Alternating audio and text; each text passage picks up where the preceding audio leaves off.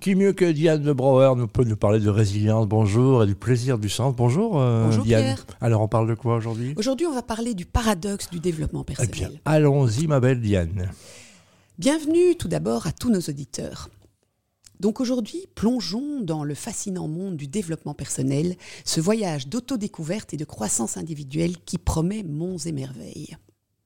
Question cruciale, est-ce que cette quête vers l'amélioration de soi, en particulier lorsqu'elle se déploie sur un mode effréné, peut réellement renforcer notre confiance en nous, ou à l'inverse, pourrait-elle saper les fondations de notre assurance et par ricochet notre capacité à rebondir face à l'adversité?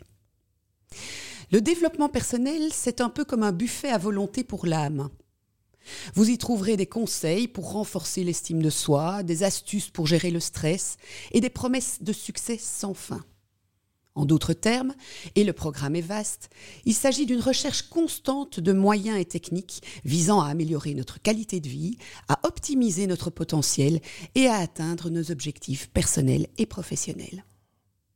Au cœur de cette aventure se trouve la promesse alléchante de gagner en confiance personnelle se dépasser, atteindre des objectifs, le développement personnel passerait presque pour une baguette magique de transformation de nos vies. Qui ne serait pas tenté, en effet, d'adhérer à la combinaison de techniques, méthodes et approches stimulantes, spécifiquement adaptées à nos besoins propres, nous promettons, afin d'obtenir une meilleure version de nous-mêmes, plus épanouissante, équilibrée, voire exemplaire. Pourtant, il est crucial de se demander jusqu'où il est possible de pousser cette quête d'amélioration personnelle sans risquer de perdre quelque chose en chemin, et notamment notre précieuse confiance en nous. Lorsque le développement personnel devient une course immodérée vers la perfection, une recherche obsessionnelle d'amélioration continue, il peut paradoxalement affaiblir nos fondamentaux. La dérive du système apparaît alors de façon frappante et désolante.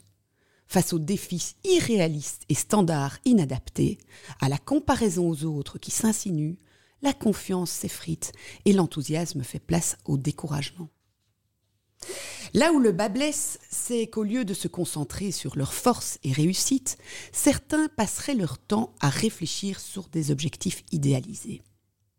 Le développement personnel excessif, en particulier s'il n'est pas associé à une juste dose d'amour-propre, peut se transformer en un outil qui accentue nos fragilités au lieu de polir nos diamants intérieurs.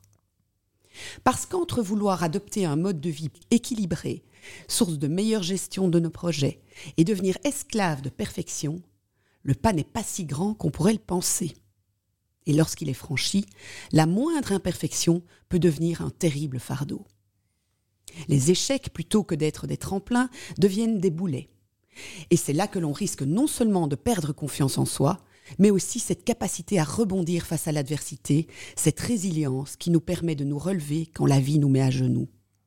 Alors, comment trouver le délicat équilibre? Le développement personnel, c'est comme une épice puissante. Utilisée avec parcimonie et conscience, elle peut donner une saveur extraordinaire à la vie. Mais appliquée à outrance, elle risque de tout masquer sous un goût uniforme, voire de gâcher tout le plat. Laissons donc le développement personnel être notre allié, un compagnon de route qui nous guide avec bienveillance. Apprécions nos progrès, célébrons nos succès, mais n'oublions jamais que l'imperfection est ce, qui nous rend humains.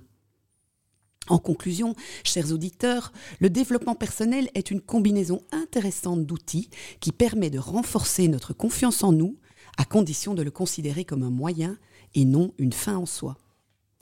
Utilisons-le pour sculpter une meilleure version de nous-mêmes, mais gardons à l'esprit que la transformation ne peut en aucun cas nous dénaturer. Je vous encourage à entamer le voyage du développement personnel avec autant d'enthousiasme que de sagesse.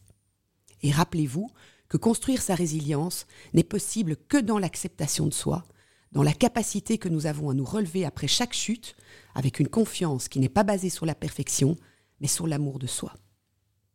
Merci de nous avoir rejoints aujourd'hui. Et n'oubliez pas, vous êtes déjà remarquable. Le coaching en développement personnel, c'est un buffet pour l'âme. Voilà, ça, cette phrase a fait ma journée. Merci, à la semaine prochaine.